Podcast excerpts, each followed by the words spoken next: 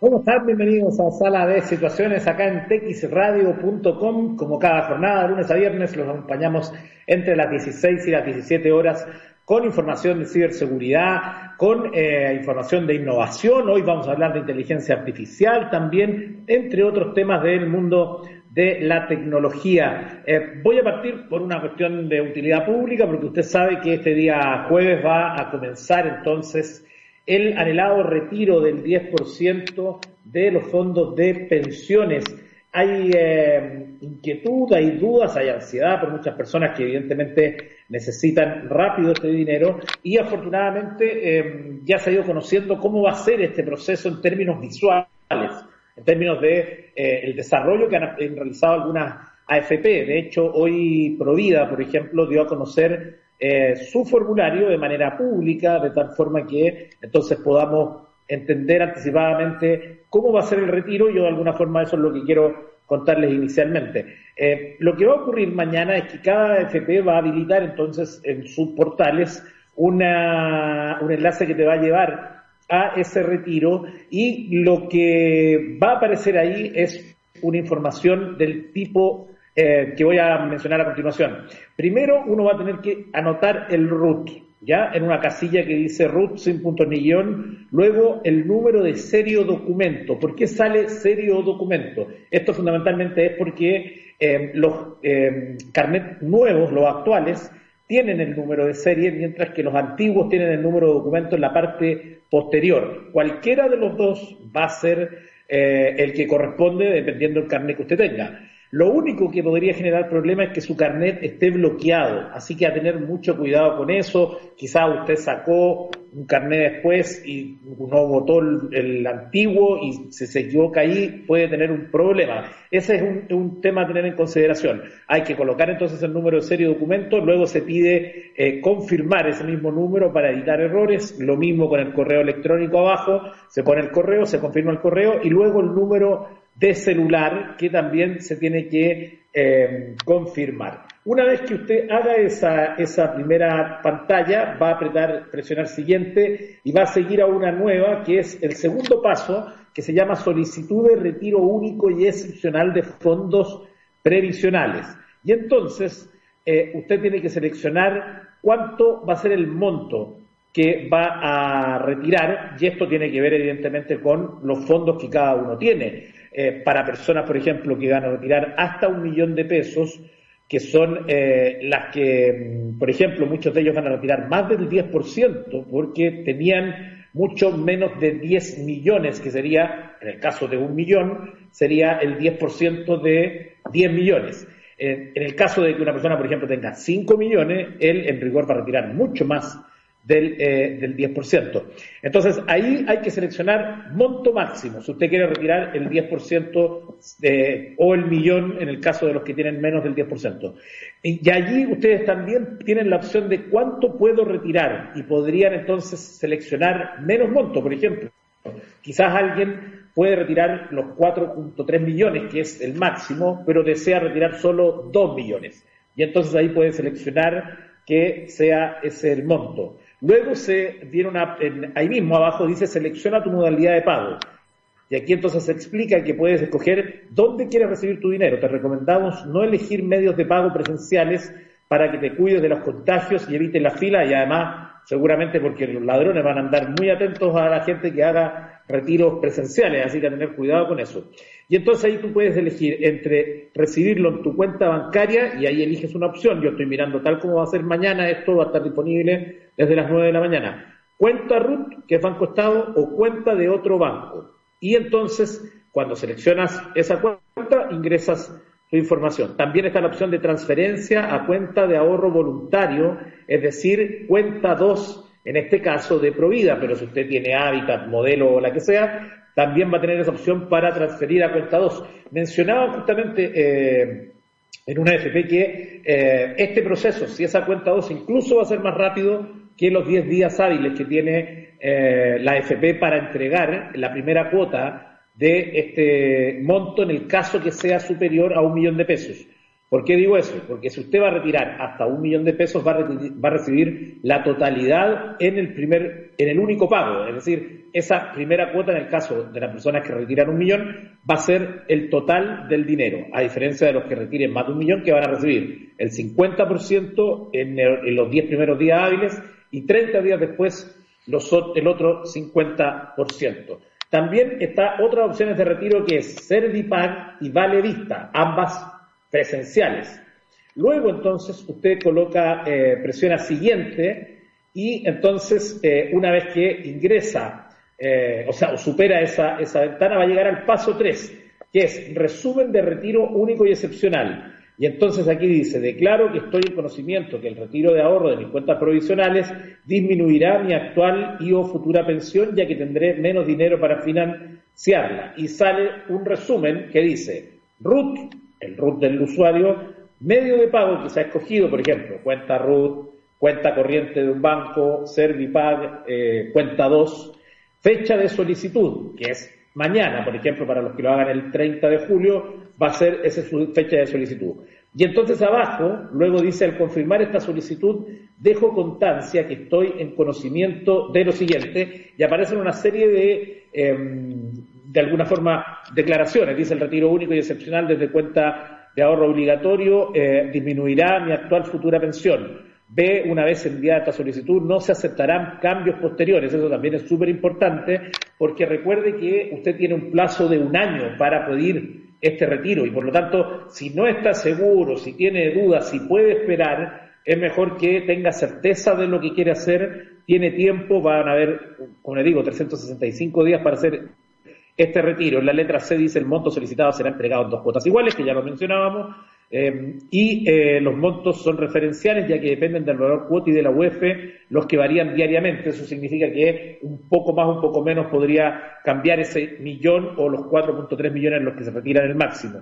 Y si tiene una solicitud de cambio de AFP o de cambio o distribución del tipo de fondo en curso a la fecha, esta, de esta solicitud implicará la postergación de estos trámites privilegiando el retiro único. Y finalmente dice AFP Prohibida, en este caso, hace tratamiento de mis datos personales con el propósito de cumplir con sus obligaciones de carácter previsional. Y entonces después van a aparecer dos casillas donde uno dice confirmo que estoy en pleno conocimiento y acepto lo expresado anteriormente y autorizo a Provida tratar mis datos personales para mantenerme informado sobre el sistema previsional y mi actual o futura pensión. Eso es el segundo, una casilla que evidentemente usted seguramente tiene comunicación con su ISAPE. Finalmente dice, declaro no tener deuda por pensión de alimentos.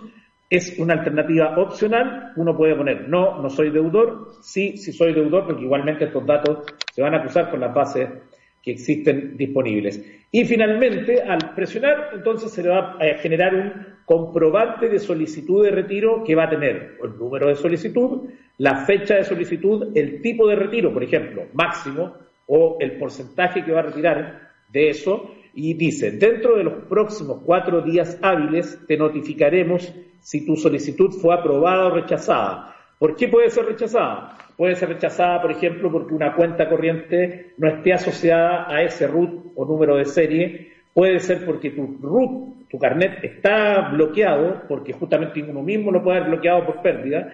Eh, entonces, motivos pueden haber. Por eso hay que esperar estos cuatro días que tiene el ISAPRE para decir, entonces, si esta solicitud fue aprobada o rechazada. De ser aprobada, se te informará el monto final a retirar más otras instrucciones. Debes estar atento a tu correo electrónico y entonces te dice que te enviaremos este comprobante a email al que tú tengas registrado en la ISAPRE y al que estás poniendo en el, en el formulario. Una vez que puedes salir, eh, finalmente este proceso eh, se eh, termina. Así que ese es el camino que uno puede realizar entonces para el retiro del fondo de pensiones a partir de mañana a las 9 de la mañana. Paciencia, porque seguro van a haber mucha demanda estos días. Dado este dato de utilidad pública para todos nuestros queridos amigos de TX Radio, vamos a revisar un par de informaciones rápidamente. Una de ellas tiene que ver con algo que está ocurriendo hoy en el Congreso en Estados Unidos, información relevante para el mundo de la tecnología, porque allí los líderes tecnológicos más importantes del mundo están testificando para defender su modelo de negocios. Ellos son Jeff Bezos, Tim Cook, Samuel Pichai y Mark Zuckerberg, que son interrogados entonces por posible abuso de posiciones dominantes en el mercado digital. Allí entonces eh, los congresistas estadounidenses están interrogando durante este miércoles, que transmisión que se puede ver en vivo en distintas portales, a los directivos de estos gigantes tecnológicas. La Comisión Judicial ha investigado durante el último año posibles abusos de posición dominante de Google, Amazon, Facebook y Apple y la pertinencia de las leyes antimonopolio existentes y su aplicación. Eh, todos ellos comparecen por videoconferencia debido a la coyuntura del coronavirus. En un contexto de desconfianza general hacia Facebook, los políticos podrían verse tentados a arremeter especialmente contra la red social a la que acusan de laxitud en la moderación del contenido y de tener demasiada influencia en las campañas electorales a riesgo de alejarse del tema de la competencia, que es lo que los invoca en esta cita.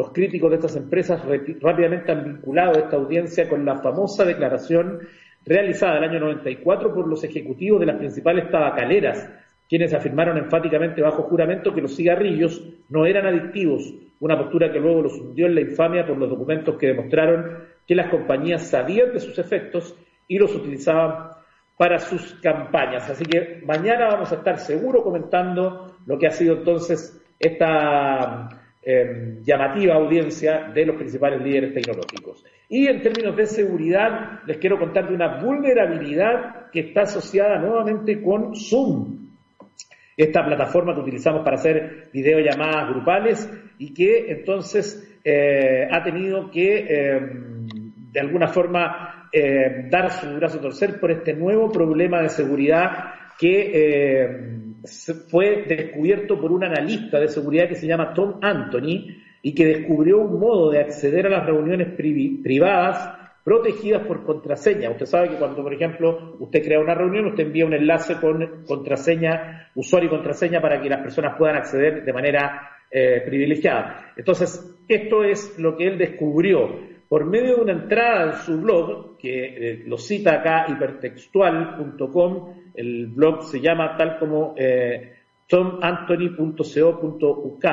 es un dominio británico, entonces dice, por medio de una entrada, el analista menciona que el problema suele estar en la contraseña de seis dígitos que asigna Zoom por defecto para proteger las reuniones. Esto significa que existe un millón de contraseñas máximas que al combinarse con la vulnerabilidad del cliente web de Zoom permite que un atacante pueda descifrar la clave en minutos. Tom Anthony tomó como un punto de partida una reunión que sostuvo Boris Johnson, primer ministro de Reino Unido, con su gabinete. Al tomar el ID de la llamada visible en una captura de pantalla publicada por Johnson, mire, para que usted entienda cómo las vulnerabilidades se pueden dar por negligencia de uno mismo, ni siquiera por eh, porque estemos publicando una contraseña.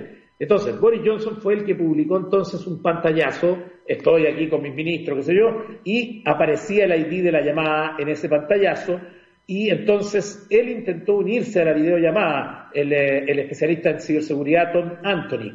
Bueno, y lo que ocurrió es que en el proceso descubrió varios detalles, como el número predeterminado de caracteres en una contraseña y que no existe una limitante de velocidad en intentos fallidos al usarla. Esto último resulta en un problema, puesto que un atacante puede iterar hasta conseguir el password y entrar a las reuniones.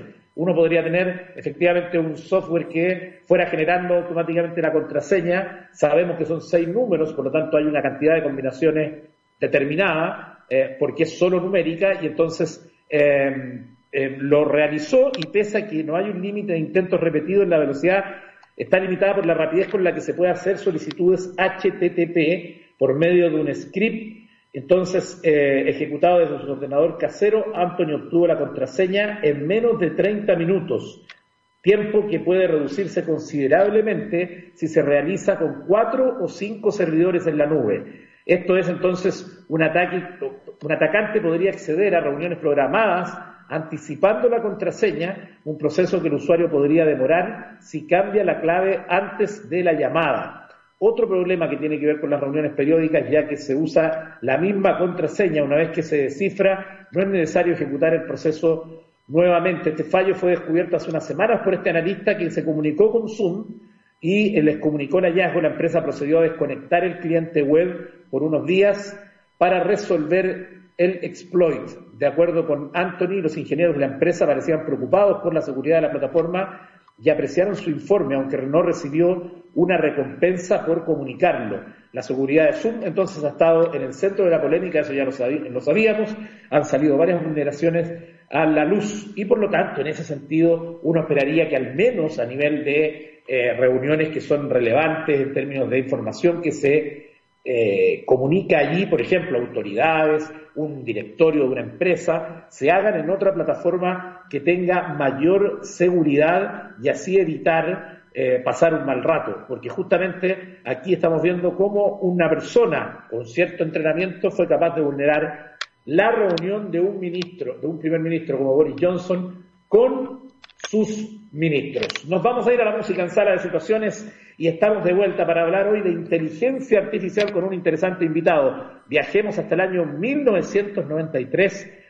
De ahí nos vamos a encontrar con el gran Lenny Kravitz y la canción Are You Gonna Go My Way, que luego además tendría varias versiones con Tom Jones y Robbie Williams, entre otros.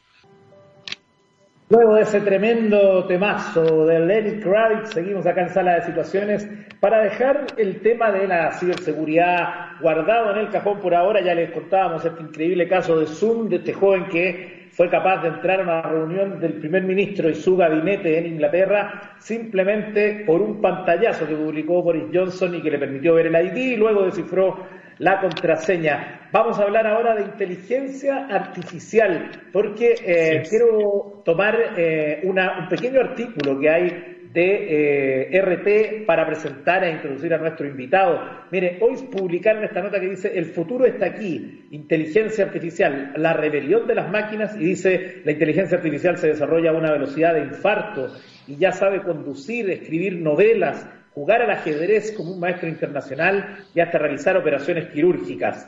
Parte de esta introducción del artículo y de los temas que vamos a hablar hoy también con nuestro invitado acá en Sala de Situaciones, don Mauricio Letelier, Machine Learning Consultant en Image Maker. Mauricio, ¿cómo estás? Estoy impecable. Interesantes los temas que me contaste. De hecho, tenía ya uno un poquito preparado respecto al ajedrez que va a salir en un, en un poquito más adelante del programa interesante. Ya vamos a estar hablando al respecto. Mauricio, primero, ¿dónde está usted? ¿Está en una comuna en transición o en una comuna en cuarentena? Estoy en una comuna fase 2, en transición. De hecho, ayer, ayer podíamos salir por primer día, así que me puse mi mascarilla y salí a correr acá a la plaza. Fue igual rico ya poder hacer algo afuera porque estuve encerrado los cuatro meses, así que eh, siguiendo las normativas de, del gobierno en particular, pero, pero respetando siempre distancia social, así que me ha tratado bien. Súper bien, qué bueno, bueno, nos alegramos. Ojalá que eh, la gente tenga conciencia para que justamente no haya rebrote y no tengamos que volver atrás en la siguiente fase. Bueno, hablemos, Mauricio, de inteligencia artificial, pero primero hablemos de Image Maker. Cuéntanos de qué se trata la empresa de ustedes, qué hacen, dónde la gente puede encontrar más información. Ya, perfecto. Eh, respecto a Casey Matchmaker, somos una empresa con más de 20 años desarrollando soluciones tecnológicas enfocadas al negocio de cada cliente. Eh, podemos ayudar a clientes en el retail, la banca, seguros, telecomunicaciones, etcétera, etcétera. Eh, los desafíos que tenemos ahora en particular es continuar con nuestro proceso de expansión, porque ya estamos no solo en Chile, estamos en Brasil, Estados Unidos, Costa Rica. nos, nos enfocamos principalmente en los problemas de negocio que tenga el cliente y los afrontamos utilizando la tecnología como herramienta. Eh, tenemos dos áreas principales de servicio. Una es la de ser partner estratégico entregando soluciones y entregamos equipos, eh, equipos de alto rendimiento y expertise tecnológica para los clientes. Y hay otra en la que tenemos la área de consultoría, en la que participo yo, en la que eh, desarrollamos soluciones internas de tecnología de vanguardia, que pueden ser ya sea soluciones cloud, de inteligencia artificial, machine learning, DevOps, etcétera, etcétera, y, utilizamos eh, el, servicio que mejor haga fit con nuestro cliente. Nos enfocamos un montón en tener eh, equipos con metodologías ágiles, pero dependiendo del cliente podemos adaptarnos a sus metodologías. Y, así como para contarte un poco de, la cultura de cómo me han recibido a mí en particular en Matchmaker, yo llevo ya cerca de tres meses. Ah, eh, estás nuevito. Sí, estoy nuevito y de hecho el onboarding fue remoto. ¿Cachai? Ah, lo, que, lo, que es eh, no conocer en vivo a ninguna de las personas. Entonces, esa parte es bien interesante porque igual... Es un súper tema eso. Sí, porque imagínate que generalmente uno está, llega a la oficina, se sienta con alguien, chalataya un rato, aquí eh, igual se puede lograr el objetivo, evidentemente es distinto, y igual ha ayudado un poco la cultura que tiene Matchmaker, que tiene como el, todo el tema de sentir la pertenencia y ser maker como un eje, y, y sabemos que las personas son el eje organizacional. Entonces, por ejemplo, uno de los detalles que me hicieron sentirme muy parte del equipo han sido las reuniones diarias, que eso es súper bueno porque hablamos, no sé, con todo el equipo, discutimos, tenemos reuniones eh, importantes en todos esos temas y en la pandemia, por ejemplo, cuando estábamos todos así como si teníamos algún problema, algún caso COVID, eh, de la empresa se contactaron de, se encargaron de contactarnos personalmente y somos 200 personas, entonces eh, uno a uno saber cómo estábamos, también tuvimos actividades respecto al deporte, hicimos como eh, una sesión como con personal trainer, todos así online, cada uno mostraba la mejor tenida deportiva, así que igual esas cosas ayudan como a matar un poco, o sea, como a, a quitar un poco ese, ese dolor que es no poder estar presencialmente. Claro, sin duda, ¿no? Yo, creo que, mira, increíble, eh, paralelo al tema central que vamos a hablar de la inteligencia artificial, eh, tú también das un tema que tiene que ver justamente con los desafíos que significan para hoy, por ejemplo, el reclutamiento, eh, las inducciones, todos estos procesos que son de inicio de una persona y también cómo maneja el tema de la ansiedad también en el nuevo trabajador que se tiene que sumar de manera virtual, pero no presencial y Claro, es un tema que seguramente en los departamentos de recursos humanos hoy también es una es un, gran un gran desafío. Así que muy buena tu experiencia ahí llegando entonces a Image Maker. Eh, bueno, hablemos, eh, Mauricio, del rol de la inteligencia artificial en el contexto actual. ¿Qué necesidades ven ustedes de transformación allí? ¿Cómo ha afectado o beneficiado la pandemia eh, a este tema? ¿Dónde estamos en este minuto en inteligencia artificial? Eso, primero, o sea, siempre es bueno contextualizar eh, respecto a la inteligencia artificial, como en particular qué es. Eh, siempre ponen esto y encuentro chistoso así el tema del petróleo del siglo XXI. Y si bien es un poco verdad, eh, sabemos que hay datos y de repente hay que empezar a recopilarlo. Yo encuentro mejor abordar esto desde el tema de hacer una subdivisión de los distintos de, las distintas definiciones o grupos que podría uno otorgarle a la inteligencia artificial. Y de acuerdo a esto, eh, lo primero que me interesa es que veamos la primera definición así como creada, bien vaga de inteligencia artificial, que es que se puede definir como una amplia área de la computación que hace parecer a las máquinas inteligentes. Así como, como se escucha, es bien vago, como que ya, ¿qué, ¿qué, puede definir que una máquina sea inteligente? Entonces, en base a esto y a entender esto un poco más en profundidad es que surgen tres subdivisiones de la inteligencia artificial y que a mí también me gusta definir a esas tres porque generan, como que generan este sentimiento de que uno puede ir entendiéndolo un poco más. Entonces, la primera es la narrow AI, que es como también conocida como estrecha o débil, que es donde la máquina se enfoca a desarrollar una tarea en específico para la que fue entrenada y que se vuelve muy buena en eso. Y aquí es interesante, haciendo el link con lo que decías tú con expertas en ajedrez, eh, agarró mucho vuelo el 96 Deep Blue en su, sí, en su, en su competencia con Kasparov. Que recordemos, que el contexto tecnológico era muy distinto al actual, entonces eh, era todo un evento, era casi ciencia ficción, hoy día es algo cotidiano pensar que una máquina puede hacer varias cosas, pero en ese minuto lo de Deep Blue era, te voló la mente. Es cierto, y, es súper relevante también el contexto histórico, porque en la primera partida, o sea, el 96 juegan por primera vez, y eh, Deep Blue pierde, o sea, Kasparov gana, campeón mundial, y es como que ya, todavía hay una hegemonía del humano sobre la máquina, incluso para una tarea. Claro, entonces incluso para una tarea y se mantenía y todo eso, eh, también es importante decir que el ajedrez hasta ese momento era como uno de los deportes referentes, o sea, eh, los genios mundiales, los maestros eran, eran personas famosas. Actualmente uno no tiene tanto conocimiento de quién es el campeón mundial de ajedrez. Verdad, eran verdaderos superestrellas los, los campeones de ajedrez. Era, eran los Messi de la época. claro. Y, es interesante porque el 97 eh, Deep Blue le gana a, a Kasparov en el encuentro, un año después.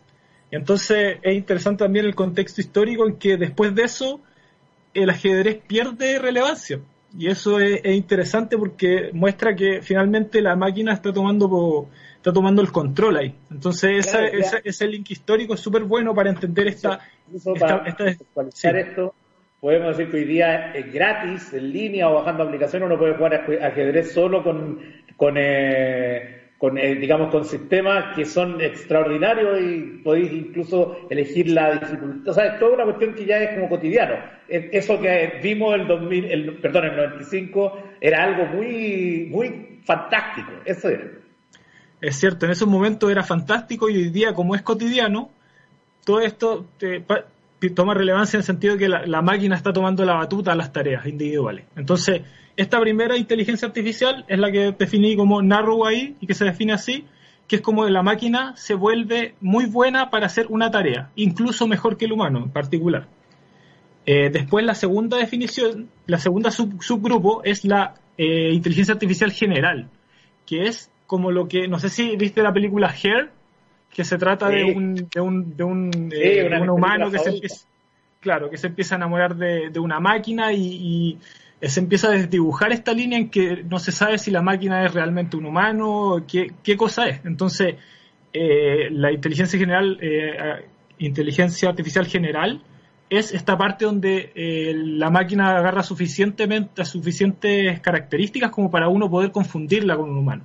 Entonces, Here toma, toma eso y te hace súper comprensible el concepto de una inteligencia artificial general y que cabe destacar, todavía estamos muy lejos de eso y de hecho las aplicaciones en la empresa son principalmente las narrow AI. Y la última, que es la super AI, que es cualquier actividad en que la inteligencia de la máquina supere la inteligencia humana. Y esto también, evidentemente, estamos harto más lejos porque implica, no sé, que uno le dijera al programa, mira, ¿sabes que necesito, tengo esto que tú nunca has visto, esto otro que nunca has visto, arréglalo, crea una solución distinta, como la capacidad que tenemos nosotros los humanos de de poder así como eh, ver en abstracto distintas cosas y que esta máquina sea incluso hacerlo mejor que nosotros. Y esa es una tercera capa que aún no está. Y que ahí, digamos, en términos de, ya que tú mencionabas el tema del, del, cine, por ejemplo, eh, ahí el mundo de la televisión y del cine sí están muy adelantados, ¿no? Hay varias experiencias que vamos viendo y que ya es cada día más cotidiano ver cómo va a funcionar o cómo van a ser esas inteligencias artificiales en 10 años, en 20 años, en 30 años. Hay muchas series y, películas respecto a eso hoy en día. Sí. Blade Runner, por ejemplo, que, no se enfocó tanto a la tecnología de inteligencia artificial, sino que se enfocó más que nada a un escenario futurístico y eso siempre ha estado en la ciencia ficción y es interesante ver cómo hartas de las cosas, si bien varias no, pero ya están empezando a pasar y tenemos que ver cómo le damos un uso actualmente a eso. Claro, efectivamente, efectivamente. Sin duda, yo creo que queda súper claro con esa clasificación que tú haces respecto a em, el, al escenario actual de eh, la inteligencia artificial. Claro, ahí en esa parte haciendo como el link con la pandemia, porque es cierto que, ok, esto era para darle el pie a por qué esto cobra tanta relevancia en la, en la pandemia, y es, por ejemplo, eh, te doy el, caso del retail, que empieza con sus canales de venta online a ser su único canal. Yo ya no, ya no tengo la tienda, yo no tengo mi, el, maniquí para mostrarle el producto al cliente, yo no tengo nada de eso. Entonces, dado el contexto de la pandemia, eh, se vuelve súper relevante poder entender a este cliente y la inteligencia artificial nos da estas herramientas, porque imaginemos que ahora yo la interacción, la única que tengo con el cliente, vaya a ser eh, que él se mete a mi página web. Entonces, él se mete a mi página web, ahí yo puedo sacar un par de estadísticas, entender más o menos cómo se comporta, y si yo sé utilizar y sé darle valor a estos eh, algoritmos que están creados de inteligencia artificial, yo imagino un, un, caso ejemplo, puedo decir, mira, este tipo de clientes, esto, no sé, este grupo de acá, les gusta eh, comprar harto, pero pasan poco tiempo. Entonces a mí me gustaría diseñar un sistema en que a esos clientes yo les entrego los productos que tienen eh, mayor utilidad para la empresa o algún algo por el estilo. O sea, la idea es eh, que en la pandemia surge toda esta necesidad tecnológica por el cambio de canales y también por la adaptación que tenemos, como te decía antes, a hacer todo remoto. Entonces, la inteligencia artificial tiene mucho que decir y mucho que aportar al respecto. Estamos conversando con Mauricio Letelier de Image Maker sobre inteligencia artificial. Vamos a hacer una pausa musical y seguimos con Sala de Situaciones. Nos vamos al año 91 a escuchar Losing My Religion, canción de R.E.M., una canción que además llegó al cuarto puesto del Billboard Hot 100 en ese minuto, pero se convirtió en uno de los grandes éxitos de esa banda. Estamos de vuelta en sala de situaciones y estamos hablando de inteligencia artificial con Mauricio Letelier, él es Machine Learning Consultant en ImageMaker y ahora vamos a hablar del tema de la analítica también, eh, Mauricio, y inteligencia artificial. Sí, es importante eh, entender que la inteligencia artificial en el contexto actual es un apoyo, es una herramienta para solucionar problemas de negocios y por eso a mí siempre me gusta poner eh, en contexto que eh, una de las herramientas que se pueden usar en Analytics es la inteligencia artificial. Entonces, eh, el Analytics como para, primero para que establezcamos unas primeras como cosas interesantes al respecto, se describe como en cuatro etapas en general, puede tener más, pero la idea es que estas etapas van increciendo, es decir, en complejidad y eh, esas, esas etapas son más fáciles de entender si partimos con un ejemplo y les voy a contar algo así como un, ejemplo en particular y lo podemos ir revisando. Entonces, imaginemos que somos una empresa de bicicletas de spinning. Eh, en el contexto actual, en la pandemia, eh, es claro que hubo un montón de gente con necesidades de hacer deporte indoor, la cantidad de artículos así como de deporte, las ventas explotaron entonces, imaginemos que llega alguien, una persona del negocio, un gerente, y dice como que le interesa saber, eh, ya, primero quiero saber qué pasó. Y esta es la primera fase, la descriptiva. Primero, es importante tener claridad sobre qué está pasando en función de los objetivos de la empresa. Es decir, por ejemplo, imaginemos que en esta empresa ficticia eh, la empresa creció un 20% y el, gerente podría decir genial, extraordinario, vamos súper bien, pero es importante también esta fase descriptiva poner en contexto. Imaginemos que el resto de la industria creció un 50%, porque dada la pandemia, eh, todos vendieron más. Entonces, al final, ¿me fue bien o me fue mal? Entonces, esta es la parte descriptiva y donde uno ya más o menos puede entender qué pasó y decir, ok, eh, creo que lo que pasó es que no me fue tan bien, pero eh, todavía no identifica ni con ninguna tanta claridad lo que está pasando, sino que más o más lo describe.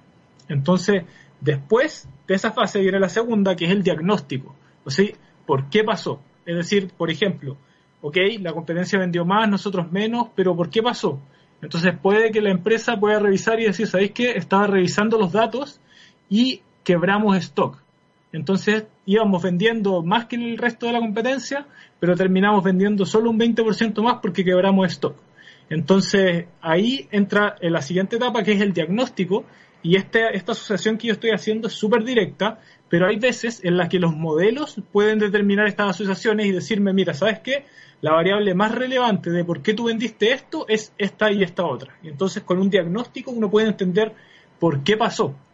Eh, después del diagnóstico viene la fase en la que yo quiero predecir qué va a pasar. Es decir, la tercera fase predictiva. ¿Qué va a pasar? El algoritmo se puede encargar de pronosticar, por ejemplo, las ventas dado cierto escenario. Y esto me ayudaría un montón porque imaginemos que el algo, yo puedo entrenar un algoritmo de inteligencia artificial y me dice que voy a vender toda esta cantidad en el futuro, yo me puedo acomodar, puedo acomodar mi stock. Pero eh, todavía la fase predictiva no se hace cargo, porque la fase predictiva lo único que se encarga es poner sobre la mesa, mira, esto es lo que se va a vender en el futuro según mis predicciones.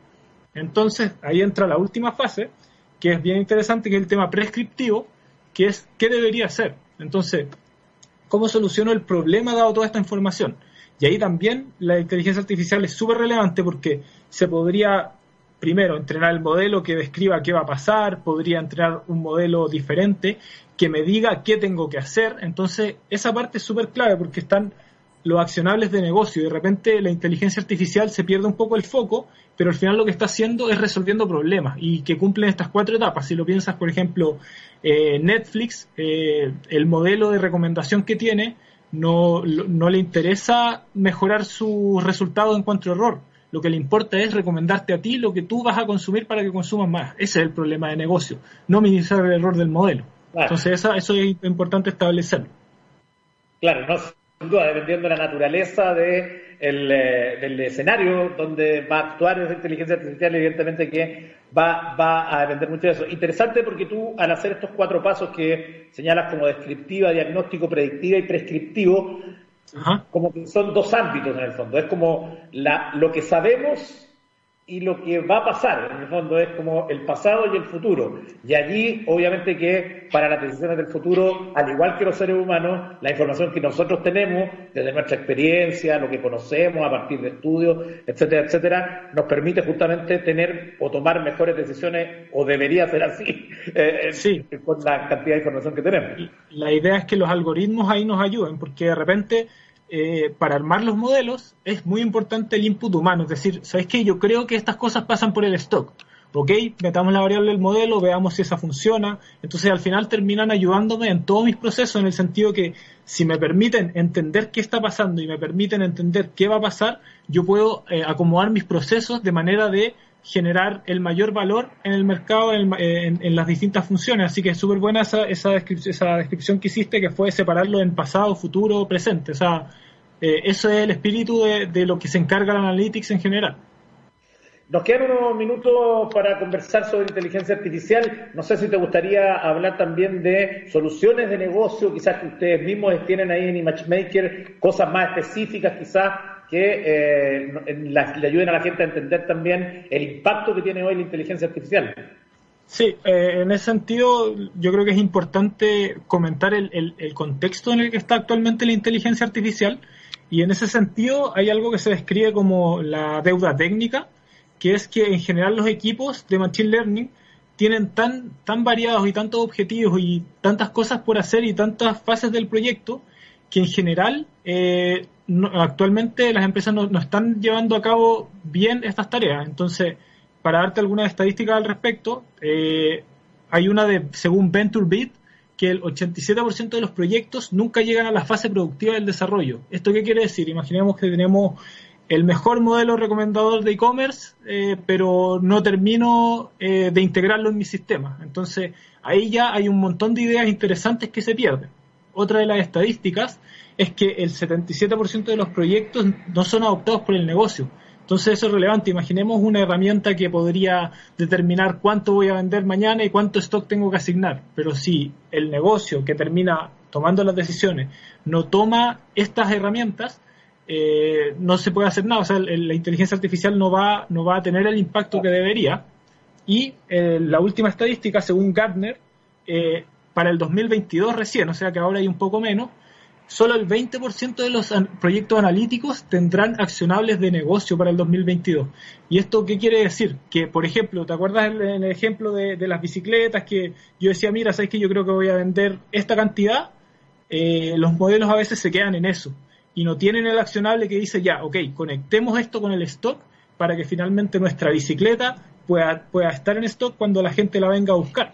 Entonces, toda esta deuda técnica en general que ha tenido Machine Learning, que se debe un poco a que está bien nuevo y es un concepto más o menos fresco en la industria, es lo que nosotros hemos eh, querido tomar como eje para poder desarrollar valor, porque nosotros somos una empresa de desarrollo de software en el, en, el core, entonces finalmente todos estos procesos y todas estas cosas que eh, no estaban funcionando, tenemos equipos UX, UI, por ejemplo, que se encarguen de los accionables, eh, nos interesa también que el, que el desarrollo sea con espíritu continuo, que podamos ir todo el rato manejando estos software, cambiándolo, mejorándolo y evitar que todas estas partes que se estaban cayendo actualmente en todos los términos de desarrollo de inteligencia artificial eh, queden más completos. Así que eh, en nuestro caso lo tomamos desarrollando accionables de negocio y, y esas distintas cosas. Y así como cerrando el tema, eh, sería bueno, respecto a nuestra empresa en particular, que sería bueno que visitaran nuestras redes sociales. estamos en Instagram, ImageMaker estamos, eh, tenemos página web que es imagemaker.com y en general estamos en la búsqueda de talentos y con lo que les comentaba, eh, es súper relevante, por ejemplo, estadísticas que tenemos nosotros dentro, que es como que el 80%, el 80 de nosotros, los que trabajamos acá, recomendaríamos trabajar en ImageMaker a un amigo. Entonces, finalmente, si ustedes están desarrollando o son desarrolladores y les interesa partir sumarse como a la batalla tecnológica que nosotros estamos dando, eh, los invito totalmente a seguirnos en nuestras redes y, y a Matchmaker en particular. Perfecto, ahí está la súper eh, invitación para seguir entonces a ImageMaker, también visitar el sitio web imagemaker.com. Te queremos agradecer, Mauricio, Mauricio Letelier, Machine Learning Consultant en ImageMaker, por esta completa clase que nos ha dado de inteligencia artificial. un poquito, pero muchas gracias a ustedes por el espacio y a mí también me pueden seguir. Estoy en Medium en, y en LinkedIn como Mauricio Letelier, así que si me buscan, bien, bacán. Ahí lo seguiremos entonces. Gracias, Mauricio, que estén muy bien. Que estén súper. Muchas gracias. Estén bien. Chao, chao. Bueno, y en la parte final de sala de situaciones yo siempre le comento alguna noticia que tiene que ver con algo curioso, insólito, pero hoy quiero destacar una muy buena noticia para, eh, en medio además de esta pandemia, donde hemos tenido que, eh, de alguna forma, eh, aceptar estas, esta serie de emociones que tienen relación con Em, el encierro, con la incertidumbre, con el miedo, con la vulnerabilidad. Y tiene que ver con algo que nos venía acompañando y nos viene acompañando hace ya más de 10 años, que tiene que ver con la sequía. Eh, acá en la zona central. Eh, hay una muy buena noticia a raíz de una información que ha dado a conocer el laboratorio de la Universidad de Santiago, ubicado en La Parva, que detectó que hay más de 1,5 metros de nieve en los últimos dos meses lejos de los 30 centímetros medidos en 2019. Y esto es una muy buena noticia porque evidentemente que esa nieve son las reservas de agua dulce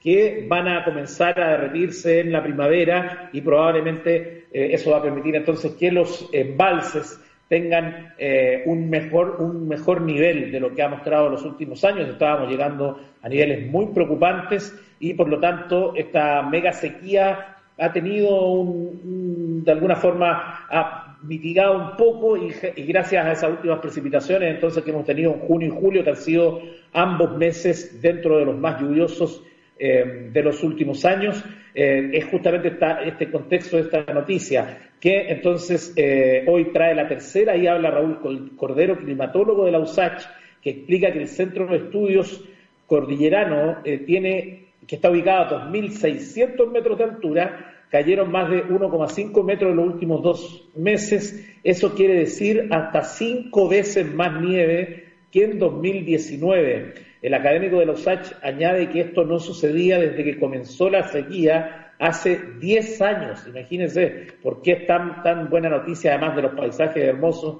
que nos está regalando este invierno en nuestra tan eh, amada cordillera. Eh, ¿Qué motivó este registro? Bueno, junio fue el mes más, eh, con más precipitaciones desde el 2005 y julio el con más lluvias desde 2006. Y entonces él explica que cuando llueve fuerte en Santiago, que es lo que hemos visto por lo menos en un par de eventos durante estos meses, cae nieve en la cordillera y se trata de una buena noticia, pues en estos dos meses cae la mayor parte de nieve durante el año en el centro del país. Y dice, el derretimiento de esta nieve va a contribuir a alimentar los embalses durante la próxima primavera, alejando el fantasma del racionamiento de agua potable para las grandes ciudades de la zona central, incluido Santiago, excluyendo la Antártica, la mayor parte de la nieve en el hemisferio sur está en la cordillera de los Andes, que abarca más de 7.000 kilómetros a lo largo de Sudamérica y es la principal fuente de agua para muchas comunidades, especialmente en el centro de Chile y en el centro oeste de Argentina. Con esa muy buena noticia, igualmente a seguir cuidando el agua porque no sabemos hasta cuándo vamos a, tener este fenómeno de sequía. Es algo que eh, afortunadamente este invierno ha estado más, menos presente, pero de todas maneras hay que cuidar siempre nuestro querido recurso hídrico. Un gusto haberlos acompañado en este capítulo de sala de situaciones en este día 29 de julio y nos vamos a despedir con música, como lo hacemos siempre, y vamos a viajar hasta el año 1989, ahí nos vamos a encontrar con una de esas conocidas Power Ballad que era interpretada entonces por Alice Cooper, publicada en uno de los sencillos del álbum Trash. Se llama Poison y con eso me despido de Sala de Situaciones acá en texradio.com.